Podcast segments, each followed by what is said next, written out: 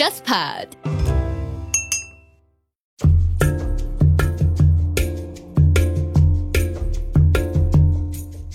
这里是中间地带，我是中山大学历史学系的温春来。我是海博。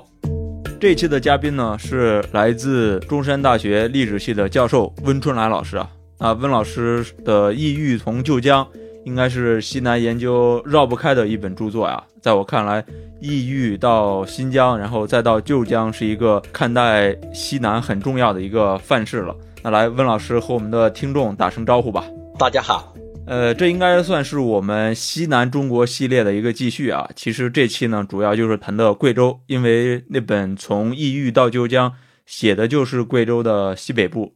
其实温老师，咱们在邮件沟通当中也说，七月份您是刚到了贵州的东南，又去做了这个田野。我不知道最近这次田野又是准备什么新的话题呢？和我们简单分享一下历史学者的田野见闻吧。我过去的研究是研究贵州西北部地区，而贵州西北部地区啊，它有一个最深的一个特点，就是它是有当地少数民族建立了自己的政权的一个地方。啊，司马迁两千多年前到过西南，他就把在西南的广阔地域里面生活着的众多的人群，它分为两大类，一类是有某种政权形态，它称为是有军长的。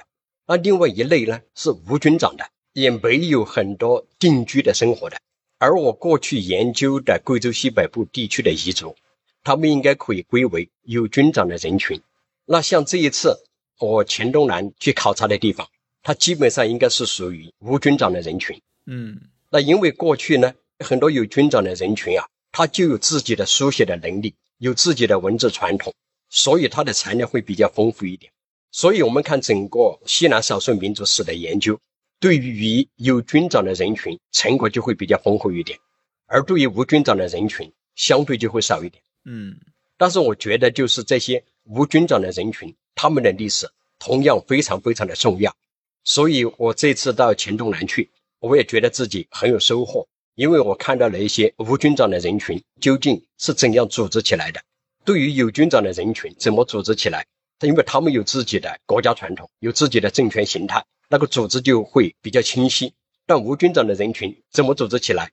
那目前还有很多空间需要深入的。嗯，就是我们看到这些无军长的人群，他们在明代、清代觉得中央王朝压迫的时候，他们起来反抗的时候，可以组织起大规模的人群，好几万的一个军队出来，就说明无军长的人群，他也可以有一种方式把它组织起来的。但是他们怎么组织起来的？那我目前我觉得还没有非常很深的那些研究把它解释出来，呃，所以这次我到黔东南去，我也很注意去观察这样的社会是怎么组织的。嗯，其实我知道您是贵州毕节人，应该就属于贵州的西北部，就是您第一本书写的那个主要的区域。那作为这个贵州本地人去到现场去做这种田野，是不是更有优势一些呀？应该说它有它的优势。它这种优势，我想主要有两点吧。首先就是你作为一个本地人，你这个田野点的生活习俗与文化传统，那你你都有比较切身的体验，有一种很深厚的亲切感。那这种微妙的感觉呀，是一个外来者短时间之内他是难以体会到的。第二个优势呢，就是呢，我们会有人脉关系。你这个田野点很多人都是自己的亲朋好友，你很容易就取得他们的信任。那各种调查。它会比较顺利。嗯嗯，那当初您的博士论文主要是做的这个贵州西北部地区，特别是把彝族作为您的研究对象嘛？当初是怎么考虑是这样一块区域去做研究呢？那很多人他以为，因为我是贵州西北部地区的人，所以我去做这个研究。其实不是的，是一个学术问题把我带进去的。那我们做研究都是跟着问题走的。嗯，那这个问题啊，说来话长。当我大学三年级的时候，啊，我就读过《剑桥中华人民共和国史》，那前面有一段话，一下子就深深的引起了我的注意。这段话就把中国跟欧洲做了一个比较。那中国跟欧洲面积差不多大，中国还大一点，人口中国比欧洲还多。要讲民族的复杂的成分，还有语言的复杂的成分，中国跟欧洲也是差不多的。但是啊，中国是一个国家，欧洲是几十个国家。这个欧洲只要它分裂之后，就罗马帝国之后，它就很难统一了。而在中国，尽管有分裂的时期，但统一一直是一个趋势，一直到今天，而中国还是一个大一统的这个国家。所以啊，中国长期维持这种大一统，它是中国历史的一个根本的特色，值得学界要深入去思考的。我当时读剑桥中华人民共和国时，还是一个本科生，那看到这段话，我是非常的兴奋。不过我也没想过我会跟这个问题有关，因为当时其实我的成绩并不好，属于传说中的学渣，也没想到考研。那就是因为一个很偶然的机会，我决定考研，还居然考上了。那就跟着陈春生老师、刘志伟老师读研。那就在我读研的时候，就在中山大学历史系。呃，陈老师、刘老师他们组织了一个会，好像叫做“十六世纪的岭南”。那在这个会上，大家讨论的一个核心的议题叫做国家化。他考察的就是中国的不同的地区、不同的人群在什么时候以哪一种方式进入了大一统的这个秩序。而大家就讲了什么江西啊、福建啊、台湾啊、苏江三角洲啊。我听了之后啊，当时我就有一个感觉哈，哎。如果我来研究土司制度，应该不错。当时我就想的很简单，土司制度可以回应这个问题。那我就想哈，在土司时期的时候，可能就没有很好的国家化，改土归流，那就很好国家化了。想的非常粗糙，也非常简单的一个想法。那我就决定说要做土司制度啊！我的两位老师都很支持。那刚开始你看，我读的都是梁方仲先生他们那些书的，都是赋予制度这些研究的。所以我开始就想，哎，这个制度是在这里，我要下很深的功夫。所以我就跑到图书馆去，我去抄明史的《土司传》，因为当时哈，作为一个穷学生，其实我连一部明史我都买不起，又不像现在很多电子书，那我就去抄。我一边抄明史《土司传》，一边就写些自己的感想，同时我就去开始去找土司研究的学术史。那我把明史《土司传》抄了一遍。也把土司研究的学术史梳理了一下，我就发现我要做整个土司制度啊，那我就很难去很好的回应这个问题。为什么呢？如果我把整个土司制度作为研究对象，就会做得非常的空。那我们过去的土司制度研究，其实主要是做的就是制度条文的梳理。土司制度是什么时候有的？土司制度有什么规定？有什么朝贡啊、复役啊？要跟着王朝去打仗啊？都是这一类的研究，还有一类研究，当然去做土司地区的具体的调查的。那当时我就想哈，如果我也做一个全国性的这个土司的研究，就很难做深入，我也很难超越既有的研究。为什么呢？因为都叫土司地区，其实千差万别。所以到后来，我喜欢打一个比方：假如有外星人很强大，征服了地球，那地球上的各个国家就成为了外星人的土司，比如说拜登土司。莫迪土司等等等等，然后外星人当然就归心了。呃，我们地球上的土司每几年要去外星球朝贡，如果外星人打仗的话，我们就要跟着他去打仗。过了五百年之后，有一个外星球的历史学家，他要来研究地球上的土司制度。如果他把整个地球的土司当做一个整体去研究，你想他能研究深入吗？印度、日本、英国、美国、非洲、美洲、巴西。他们千差万别啊，嗯，那你大概就只能做一些制度条文的梳理了。什么时候规定什么制度条文是怎么规定的，只能做到这个样子，不能够达到我们的这个要求。所以我觉得我必须收缩战线，收缩到贵州。那其实开始我还没想到我要去研究贵州西北部的，我想研究一个地方，但是跟某一个朋友他也研究那里，我们撞车了，然后我就回到我的家乡。贵州西北部去研究彝族，那这个就很挺好玩。表面上看上去，我研究的范围收缩了，但是其实我能够更加深入，我的空间是更加广阔了。所以这个研究的这个题目的大小啊，不能够决定你研究境界的大小。有时候你认为你研究的题目很大，其实你可能研究的很肤浅。哎，我喊你题目小一点，其实境界会更宏阔。那当时我怎么去思考贵州西北部地区的呢？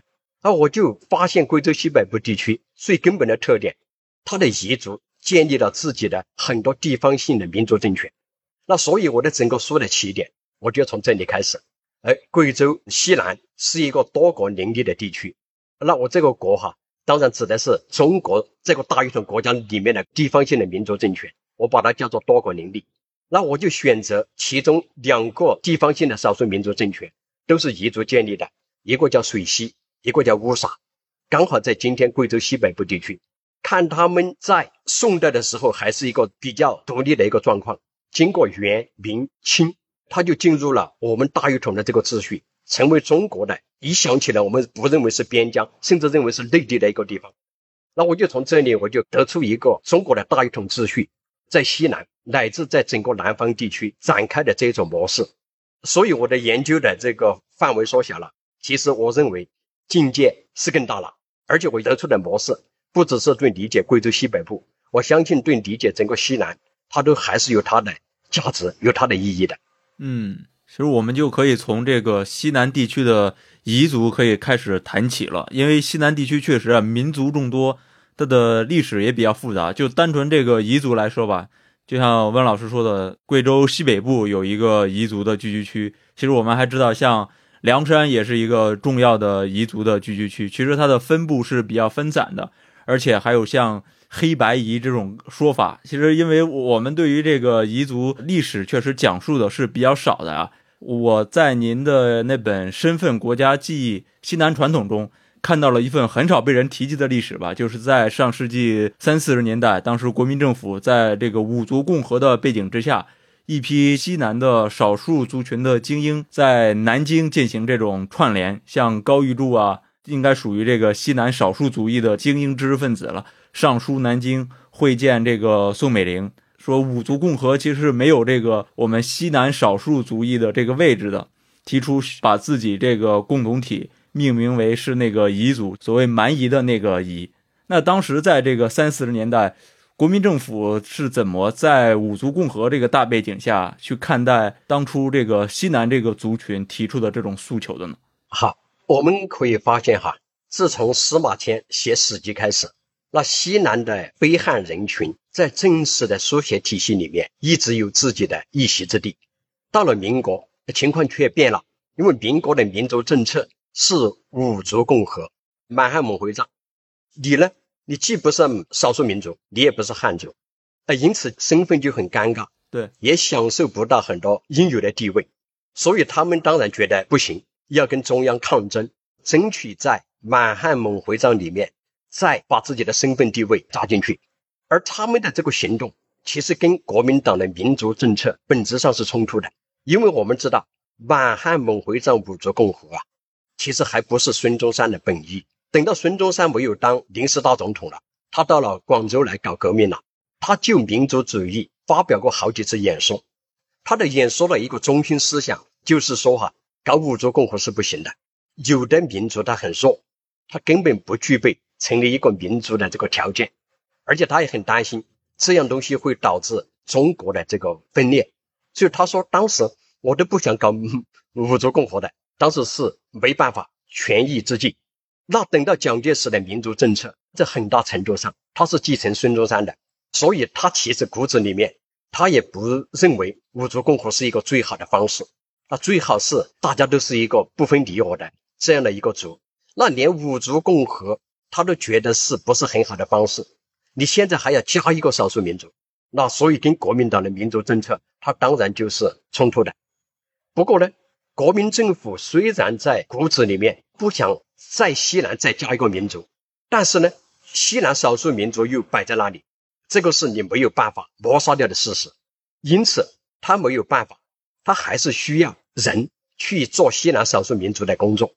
当这些非汉人群的精英向国民政府请愿，要求给我们一个民族身份的时候，那国民政府一方面不同意给你这个民族的身份，另外一个方面，哎。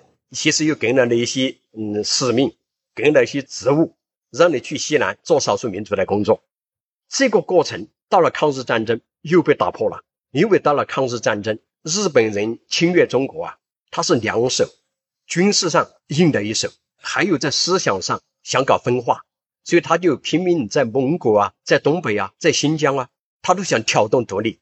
所以到了那个时候，大家都只想讲整个中国是一体。不想在里面细分民族，所以等到蒋介石写《中国之命运》这本书的时候啊，它里面就不讲民族，讲的是宗族。我们大家是宗族，那宗族的意思大家都知道，我们有共同的祖先的，所以我们是你中有我，我中有你的。当时蒋介石还下命令跟中央研究院，主要的意思就是讲哈，我们在正式的公文里面不要强调你是哪个少数民族，呃，主要就讲你是哪里人就行了。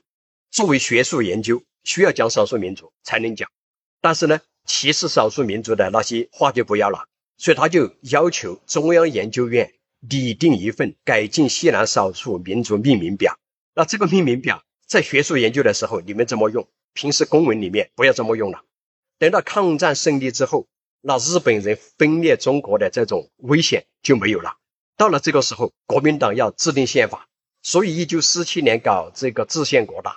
搞制宪国大的时候，他当然要承认满汉蒙回藏。同时，因为西南少数民族一直在争取自己的权利，所以在一九四七年的制宪国大的时候，在宪法里面其实也承认了西南少数民族。他没有说像今天细分很多族，就叫做土著民族。哦，那这个还算是一种承认了。嗯，但是我在想的是，当初。这些少数族群的精英用彝族这个名字自比的时候，因为这个名字本身我们可以看到，其实是有点这个汉人视角的，因为就是这个蛮夷的那个夷字嘛，语境里面其实是带着一些负面色彩的。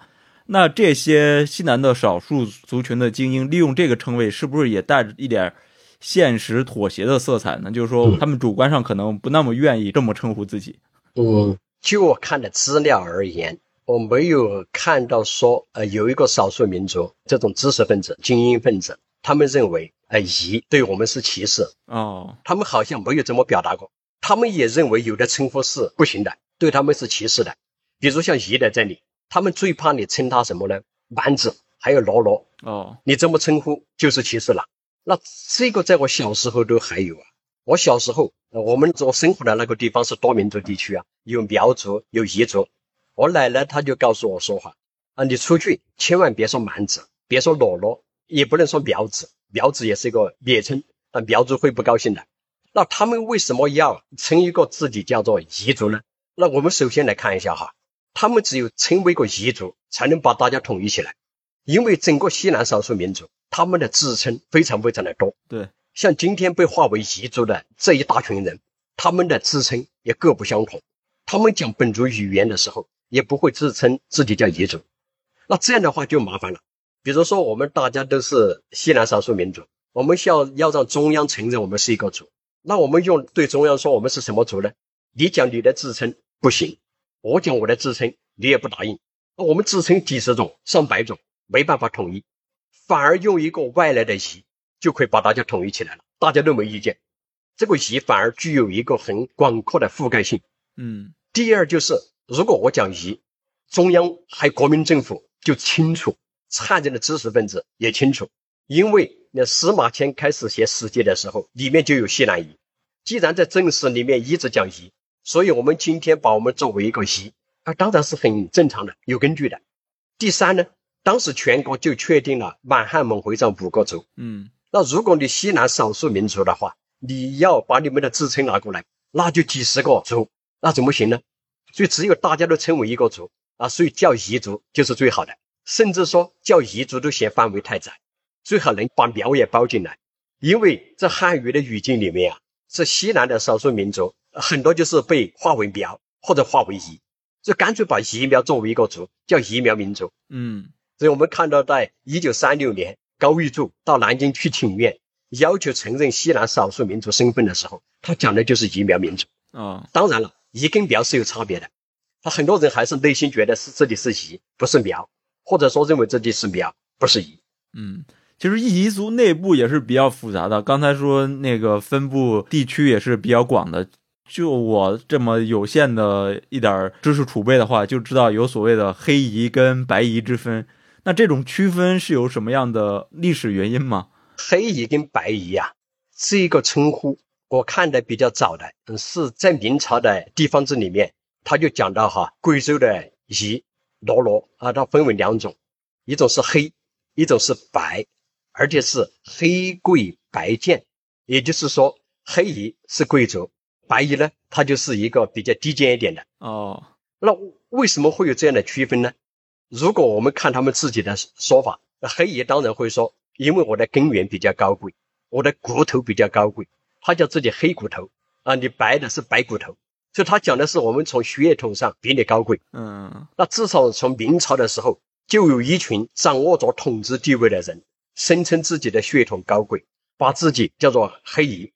我相信可能在明朝之前也会开始有的了，只是说我们材料呢看的会比较少一点。嗯嗯那这么说的时候，我们可能就会想另外一个问题：黑夷认为自己比白夷高贵，认为我们种族不同，那是否是真的不同呢？啊，其实最开始的时候是否真的不同，或者说有多大的不同，我们也没有多少材料来讲。也许他们开始的时候是差不多的，只是有一群人地位高，就觉得我是这个黑的，你是白的。但是到后来，他就真的有所不同了，因为这个黑夷哈，他很重视维持自己的血统。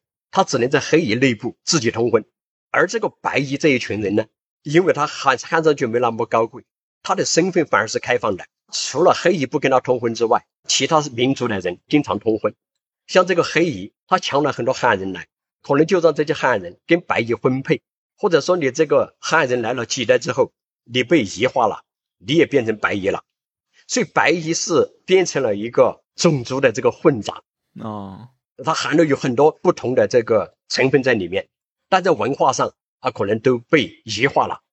所以这样的情况之下，白夷跟黑夷啊，真的有所不同了。那黑夷除了强调自己的这种高贵之外，他还强调自己的那些特有的价值观，比如他强调自己要很勇敢，打仗的时候要往前冲锋，不能够退缩，受了伤你还不能呻吟，你呻吟的话，大家都瞧不起你。后来我去进行过一些这个田野调查，哎、我遇到一个李世安先生。那李世安先生是生于一九一三还是哪一年？这个老人家他告诉我，他说：“哎呀，到后来啊，他看到的这个黑夷跟白夷啊，确实在外形上有点差别。他说黑夷啊，身材高大的很多，很多都是一米八几、一米九，甚至两米。白夷相对来说没那么高大。嗯这是李世安先生跟我说的。那黑白夷的这样一个界限，后来从明朝中期可能到清朝之后，它其实逐渐逐渐在消失。而这个消失最重要的原因就是改土归流。那彝族他建立了自己的地方性政权，后来他们就成为王朝的土司。那等到在改土归流之后，那你这个黑夷的高贵的地位就没了，因为大家都是王朝的边户起民，那这些汉人的官员也不认可你比其他的种族高贵。等到这种高贵的地位没了，经济的特殊地位估计很多时候也在丧失。所以改土归流之后啊，整个黑夷白夷的界限很大程度上就开始被淡化。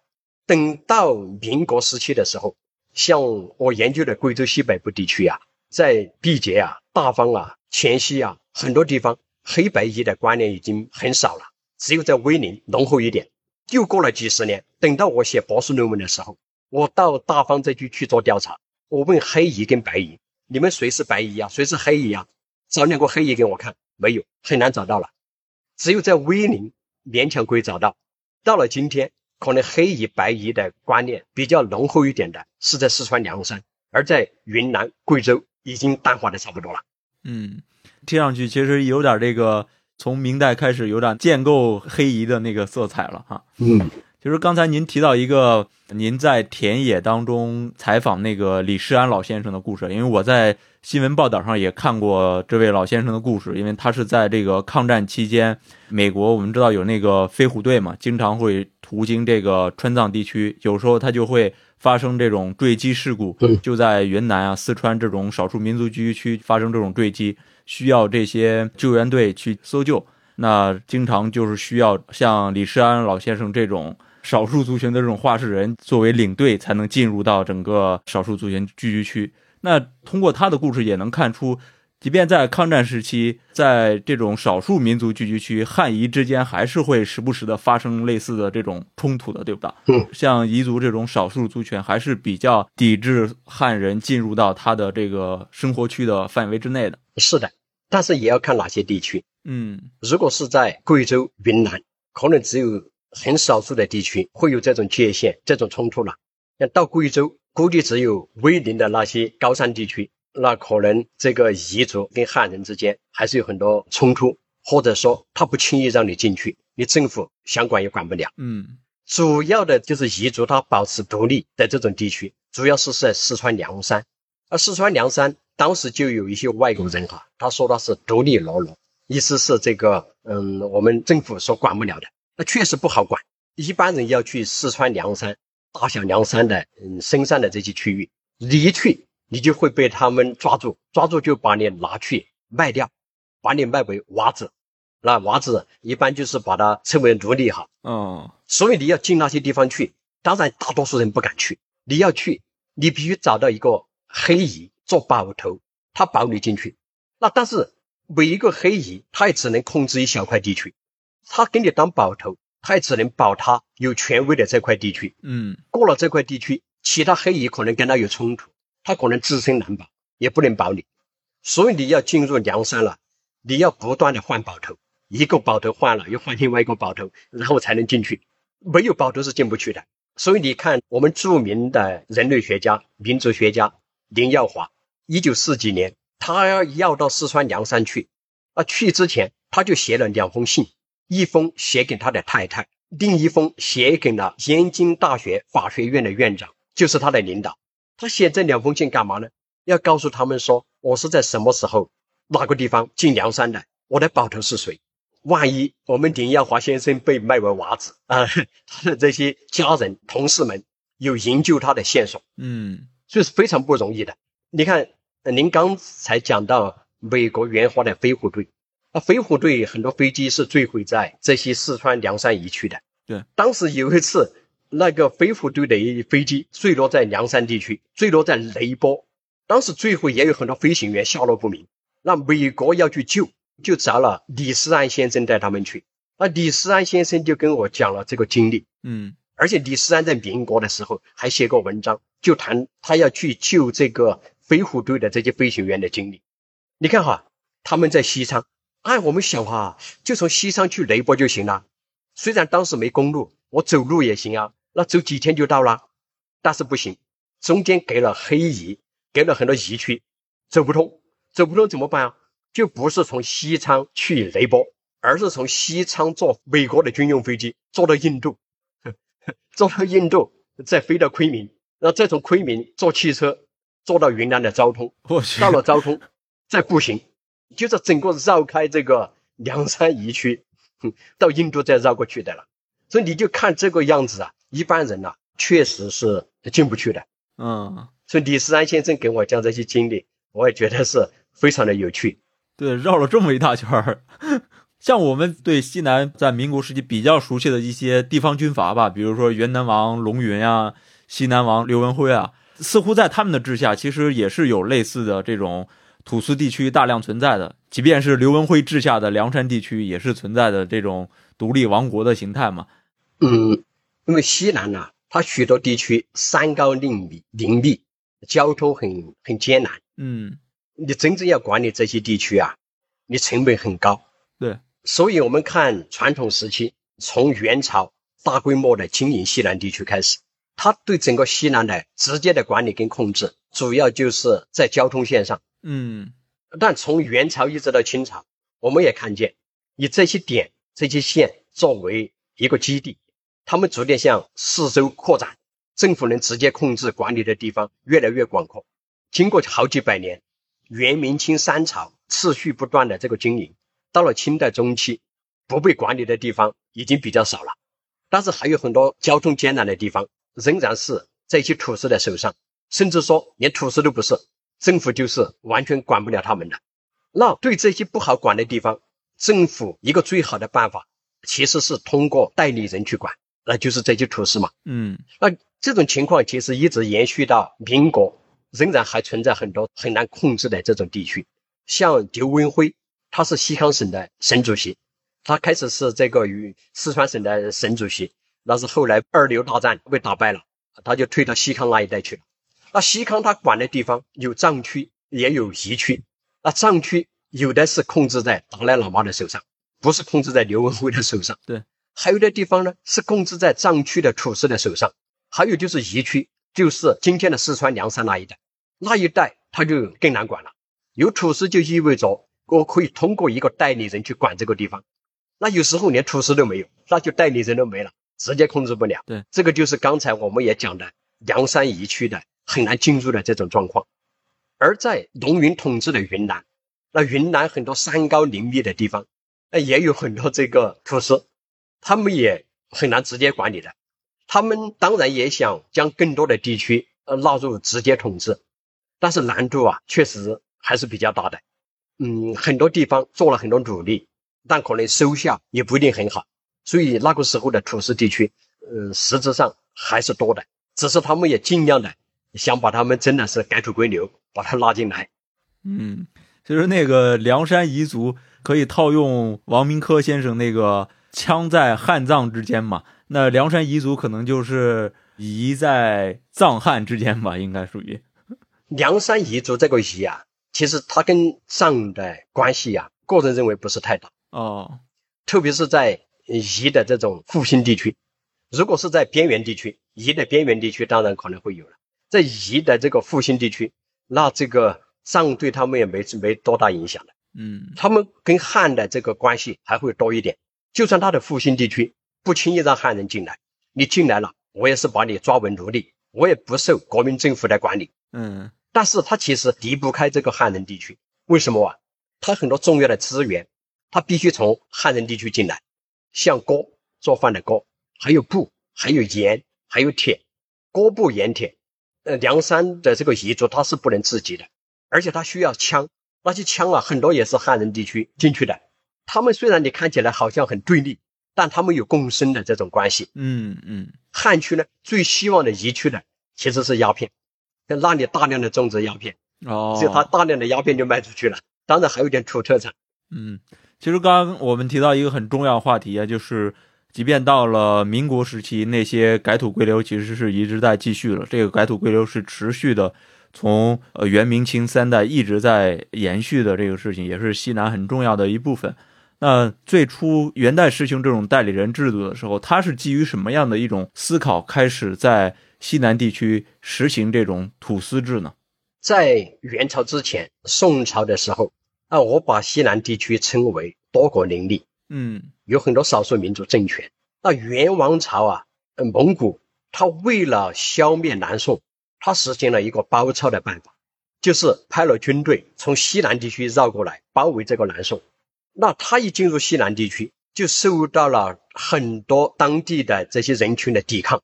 那元王朝刚开始的办法，他是想把这些地方少数民族的首领，这些叫国家也好，也是少数民族首领也好，全部消灭，然后实行像内地那样的一种统治的制度。嗯，但是地方上的这个反抗很激烈。后来元王朝就做了让步，他就说哈，只要你们承认我的统治，我就可以让你们官不失职。民不失业，就是你们是什么官，你就什么官。你能统治这个地方，你就统治这个地方。你们老百姓，地方老百姓该干嘛干嘛。呃，就这么样，就建立了土司制度了。你对我表示归顺，对我表示认同，接受我的统治，我承认你们过去既有的那种权力格局。所以这是一个双方一个妥协的一个结果。因为你要在西南那些山高林密的地方，真的想实行直接统治的话，这个真的很难。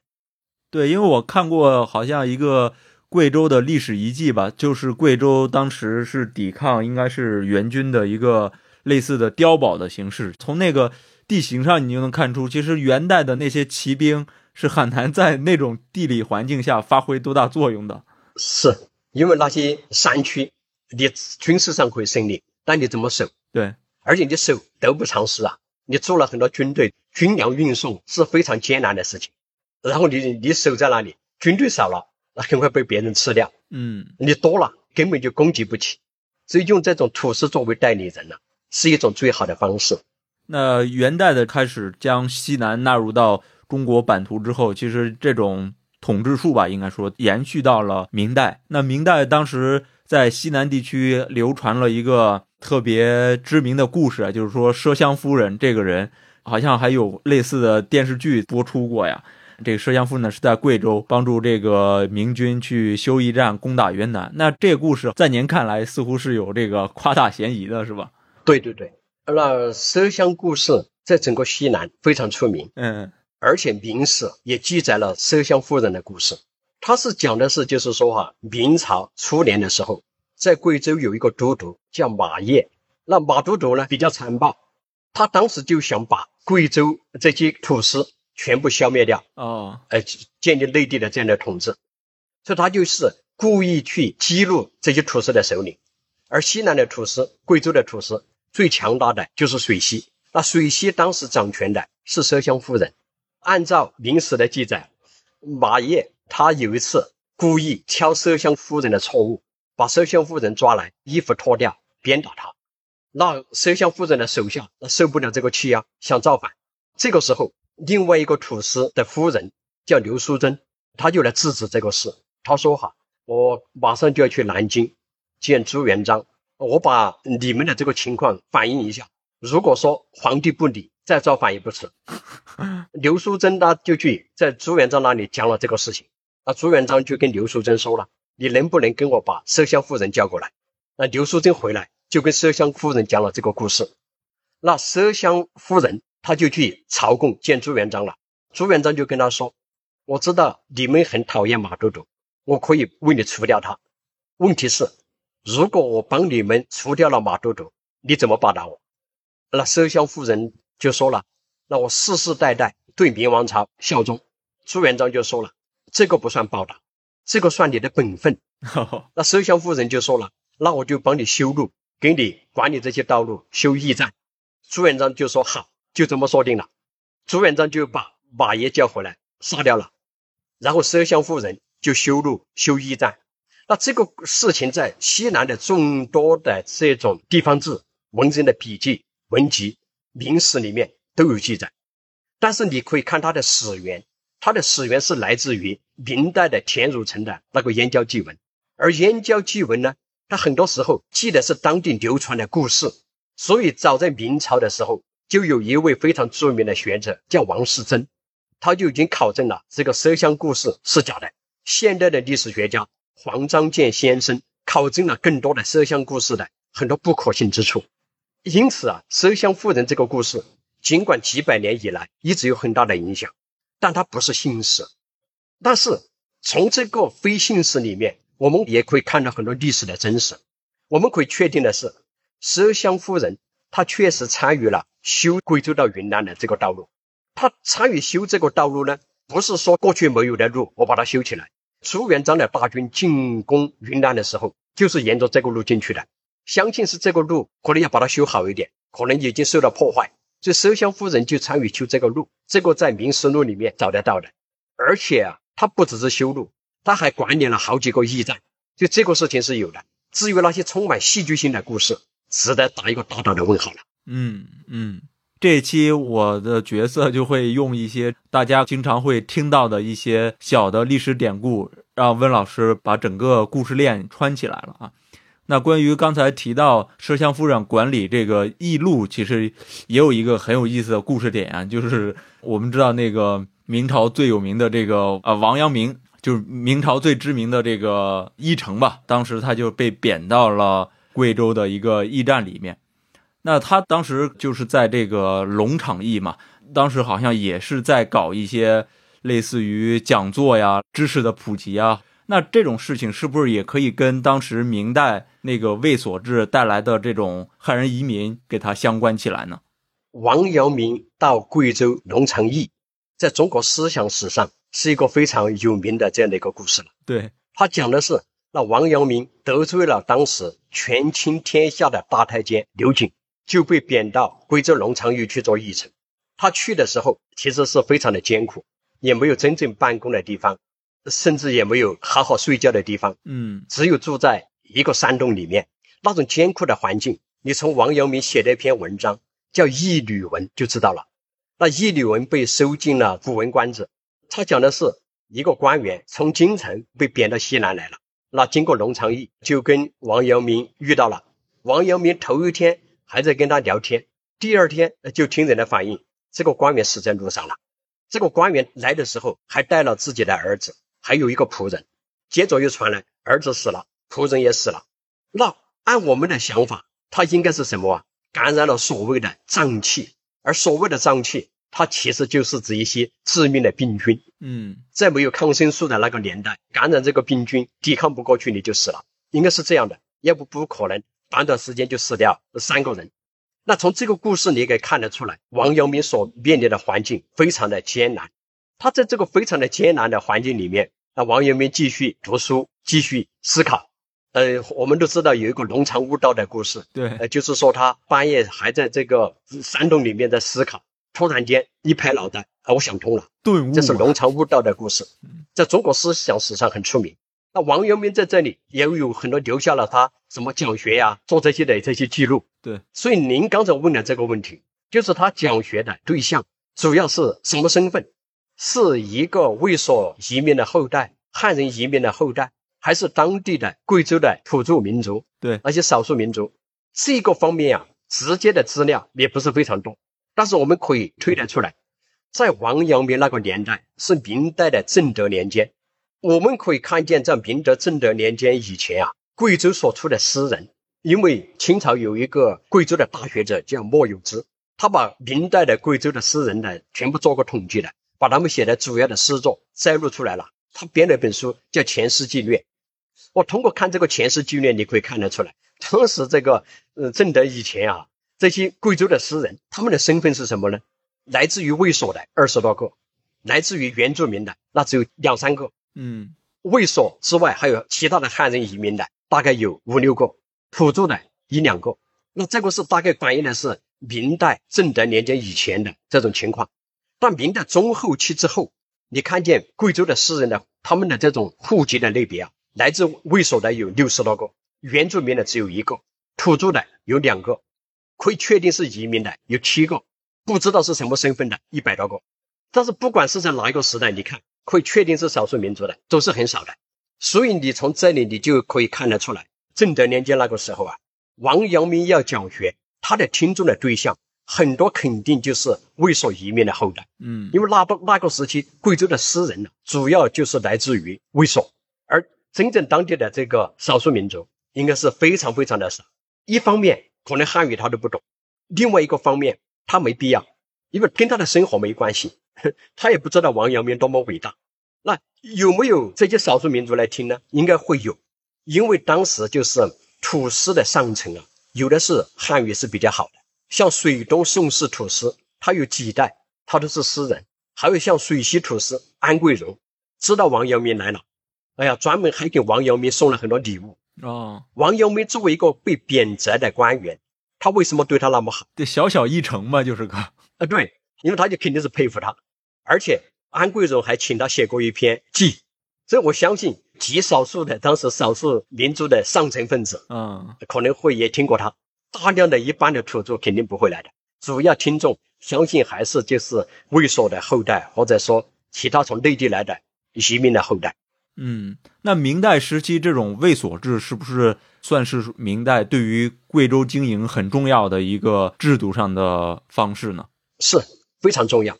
我们刚才讲了，在传统时期，他对西南的统治主要是统治在交通线，嗯还有是一些城市。当时之所以要把贵州要建一个省，要好好经营它，很大程度上就是为了能够更好的统治云南。因为如果贵州不安定，你进云南都比较困难。所以他在贵州建省做这些事情，他的很核心就是要控制从湖广经过贵州进入云南的这个交通的要道。当然还有一条从四川经过贵州西北部地区进入云南，那最重要的是从湖广进去的这一条。嗯为了控制这几个交通线，朱元璋就亲自下令啊，沿着这些交通线建立了很多卫所，哦排在交通线上。所以你看得出来，这个卫所就特别重要。没有这些卫所，你控制不了这些交通线，那你更加控制不了贵州，更加控制不了云南。所以它是第一个很重要的地方。它让明王朝沿着交通线扎下了根，可以控制云南。另外一个很重要的地方，因为卫所都是内地的移民，对，卫所他都是王朝的编户齐民，他们很多都是读汉文的书的，要参加科举考试的，他们也有这个权利去考试的。对，所以他们进入了贵州，就相当于有大批的移民进入了贵州，而他们在这里就移植了一种跟内地比较相近的这样的一个文化，所以我们才会看到，在明朝的前半段，整个贵州那些诗人或者说考科举的人，主要都是这些卫所的人。嗯，所以卫所它不只是保证了明王朝能够在这里扎根，而且它会移植了一种文化，就是内地的很多东西，它就这样传进去了。对，所以当时王阳明在龙场驿搞这个学术讲座的时候，去听的人也能从这个趋势上判断出，很多都是汉人移民的后代了。嗯，刚才主要是说了明代的这种卫所制在贵州的一个经营啊，那到了清代，很常见的说法就是说，在贵州，特别是西南吧，整个西南吧，改土归流的烈度是越来越强了。像雍正时期的鄂尔泰，他就改土归流主要的这个参与者嘛。那有一种说法就是说，他在西南是一直搞这种汉化政策的，一个满族的大臣在西南地区是搞这种汉化政策。我不知道类似的说法是不是准确啊？嗯，这种改土归流，其实从土司制度一建立开始，差不多就会有的了。嗯我们看见很大规模的改土归流，不只是发生在清代，明代就有大规模的改土归流。贵州为什么能建一个省？贵州建省就是把贵州东部的田氏土司改土归流的结果。哦那明朝还把遵义这个地区改土归流，播州土司，还把水西改土归流改了一半。所以明王朝的改土归流的很多动作啊，也是非常非常的强的。嗯所以清王朝的很多做法其实是延续明朝的那个东西，继续往前推进。只是说在雍正时期有一段也是一个较大规模的推动。嗯所以我们很多人提到改土归流的时候，第一反应可能就想到雍正。嗯，那强度最强的那段时期。对，那其实在此之前也有很多大规模的改土归流，战争也打得非常的激烈。至于说推行这个汉化政策，它是这个样子的。在过去，你作为一个封疆大吏，或者你作为一个边疆的一个官员，那你都会自然而然的有一种使命，有一种责任感，就是说哈，我要在这个地方推行王化。只要你是一个有抱负的官员，你自然而然都会做这个事。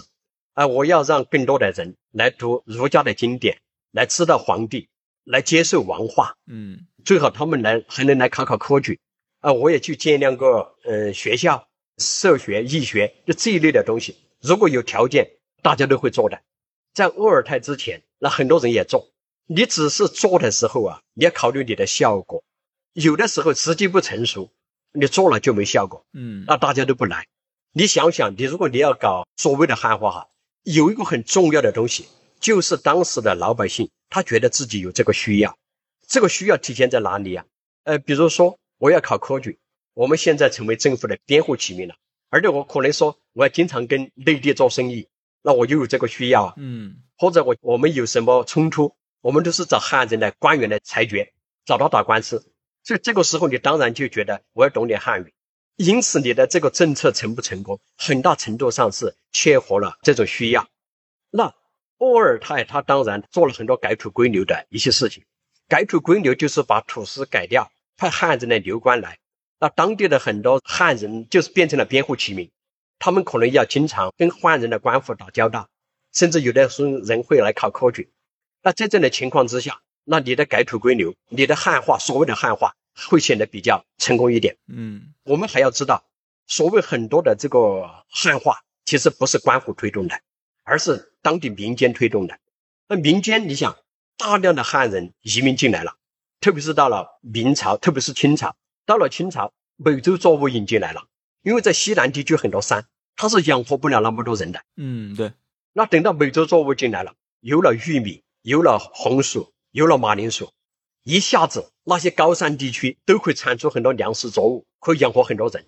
还有就是西南的矿业在清朝得到了极大的开发，很多内地的移民来了，他们来了，自然而然跟当地的非汉的人群有很多交流、很多接触、通婚呀，做这些事情啊，那自然而然你就看见民族之间的界限就开始没那么明显了。嗯所以，我们所谓的这些汉化，你不能理解为说官府造成的，还有民间自身的很自然而然造成的，还有就是这些少数民族他们自己也参与进来的。很多时候，你可能说看起来有的地方是一种强制的，啊，有的地方它是自然而然的，在生活当中就这么完成的。因为其实在当时啊，人群里面，大家没有这么明显的民族的这个界限，民族界限变得这么浓啊，很大程度上是一个现代的一个结果。嗯，在过去，我们确定一个人的身份，那你的姓名啊，你是哪个地方人啊，籍贯啊，不讲民族的嘛？对。今天我们确定一个人的身份，你的姓名、性别、籍贯、政治面貌，还有一个很重要的民族。那过去不填民族啊，你填你哪里人就行了。我们要填自己民族，那不就一百年来的结果？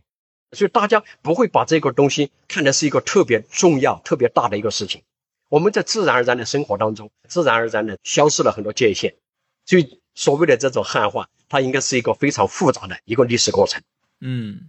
其实，像现在的彝族分布不集中的这种现象，与明清两代的移民的进入，您刚刚也提到，就比如说，它会在各个驿站都有一些汉人的聚居区，那这样的聚居区的不断扩大，是不是也是导致这种彝族分割的一个原因呢？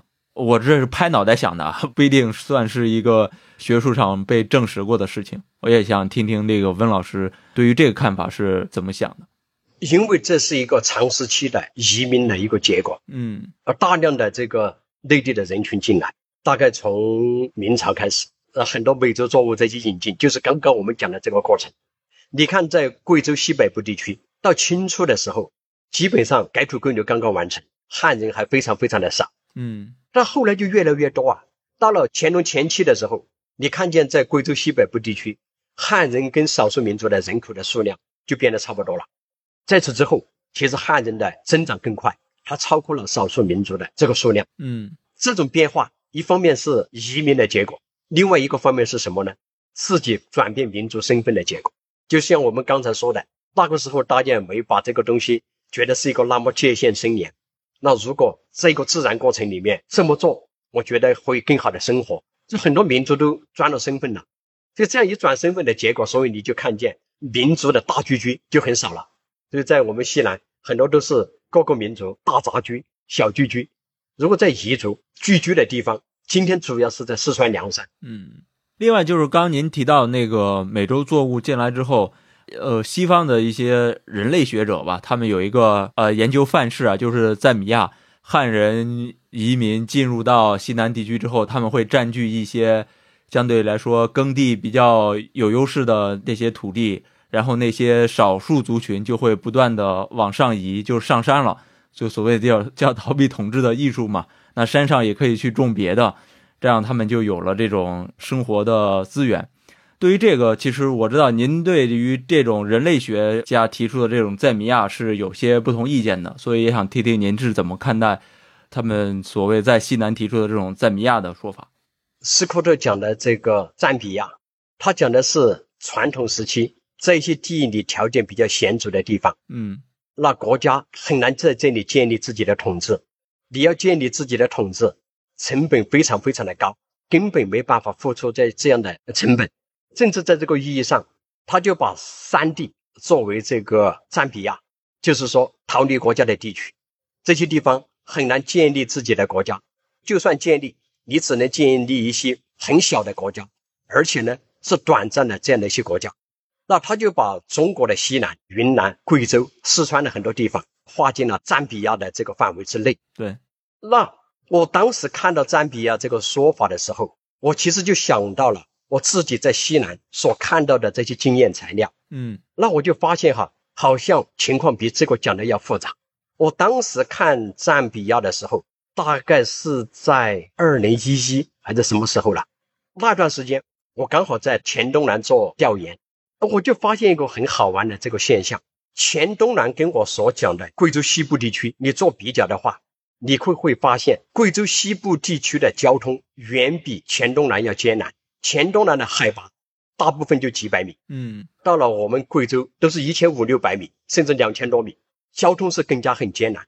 但是让我惊讶的事情就是在这里了，我在一个交通相对来说比较容易到达的地方，我看见的社会是比较平权的。阶级分化好像没那么明显，也没有形成较大规模的地方性的政权，但反而在贵州西部或者到云南东北部那些地区，交通更加显著，山更加大、更加高，那些地方的社会反而是阶级更加森严，而且他们在山里面也会建立大大小小的许多的政权。所以我就想到了一个东西，那就是这种山区，它未必是形成国家的这种阻碍。要不你没有办法解释我所讲的多国林立的宋代西南地区都是山地的这些国家。那这些国家有的面积统治面积很大，并不是说像斯科特讲的山区要建立都是很小的，或者维持时间很短。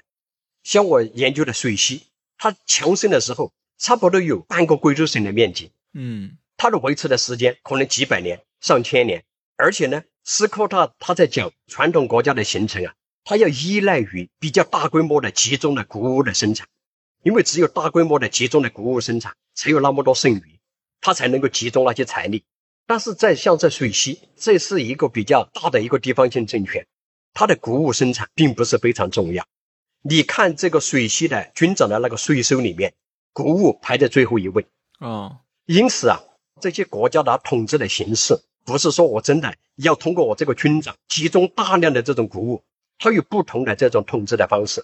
在这个意义上，我认为山区的也有它产生国家的逻辑，而这个逻辑是斯科特他所没有注意到的。那这个也是我以后可能会去写这样的一本书，就是山地国家产生的逻辑。嗯，呃，因为这些西方人类学者，他们有一种普遍的说法，就是。汉人族群到达西南地区之后，他们占据了更有利的低地的位置，这些位置可能更容易生产这个农作物，而这些少数族群就不断的上山了。那海拔五百米的地方可能是一个族群，海拔一千米的地方是一个族群。我不知道在您的研究当中有没有看到类似的这种现象呢？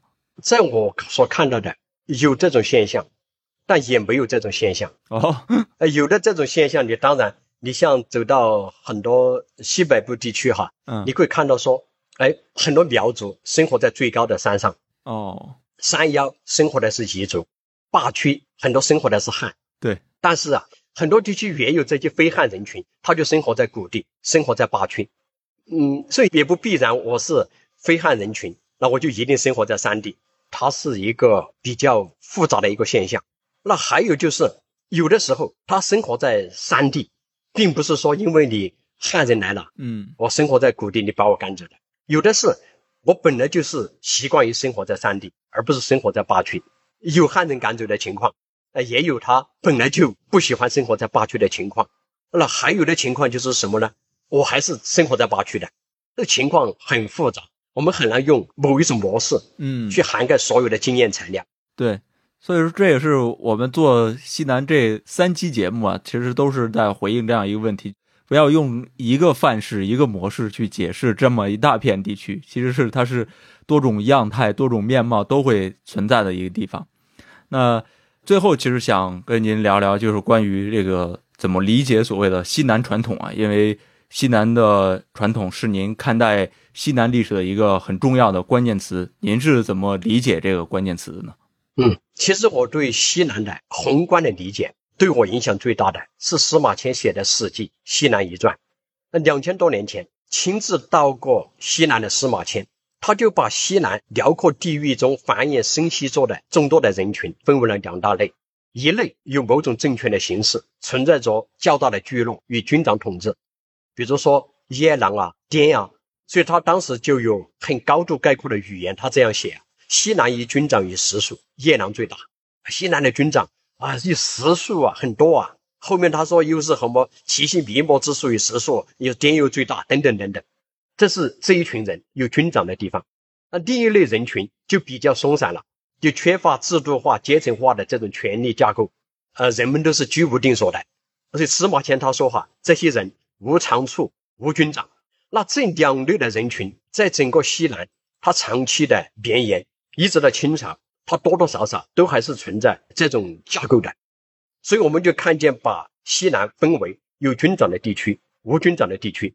那我之所以刚刚讲了斯科特他的那个占比呀，所以不同意的地方，就是在于这些很多有军长的地区就是在山地，所以我们要好好的去思考的，就是三地的这些国家传统是怎么形成的。所以这是西南的传统，一种是有军长的传统。一种叫做无军长的传统，那这种有军长的传统跟没有军长的传统，它后来的历史的发展就有很多不同。一个不同是体现在中国的大一统秩序的不同。等从西汉开始，那中央王朝其实就开始进入西南，但这个过程它不是一个线性的过程，它是反反复复的。当中央王朝进入西南的时候，我们也刚讲了，在很多交通险阻的地方，他要实行直接的统治，他是有困难的，所以他要找代理人。啊，找代理人，这些有军长传统的地区反而比较好办。为什么啊？你这个军长就是我的代理人，你就成为我的土司。所以我们要知道，就是西南的军长传统不是中央王朝推行大一统秩序的障碍，它不但不是它的障碍，它是它的帮手，帮助中央王朝的大一统秩序落地。所以你就变成我的土司了。啊，当然了，一个王朝它的理想，它的最终的抱负是要将那些。非汉的人群全部变为边户起民，嗯，以流官来管理。所以，当他站稳脚跟之后，如果有可乘之机啊，他可能就会实行改土归流。所以，整个从元朝开始一直到清朝，改土归流的过程持续不断。那西南土司的区域持续被压缩，而在无军长传统的地方，这个中央王朝要拓展它的统治秩序呀，反而有更多的难度。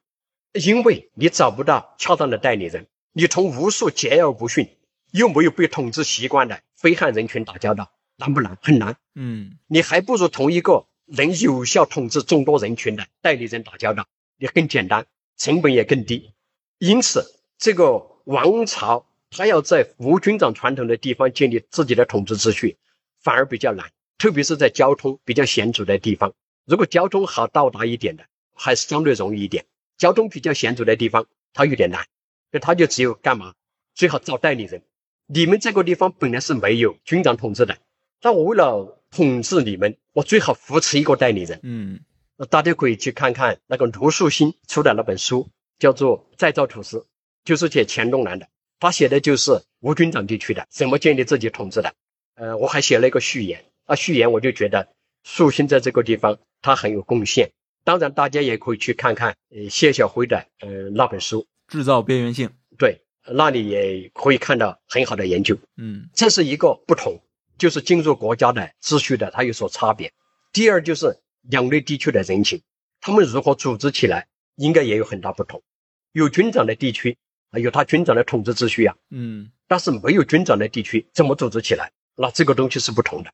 但他们也组组织起来了，他们也可以组织。几万人的一个军队跟中央王朝对抗，嗯，这里啊有很大的研究的空间，值得我们进一步去努力的。嗯，所以即便是西南地区这一个板块上，也可以生发出不同的区域跟组织，其实也是非常值得颗粒度更细的一些研究的。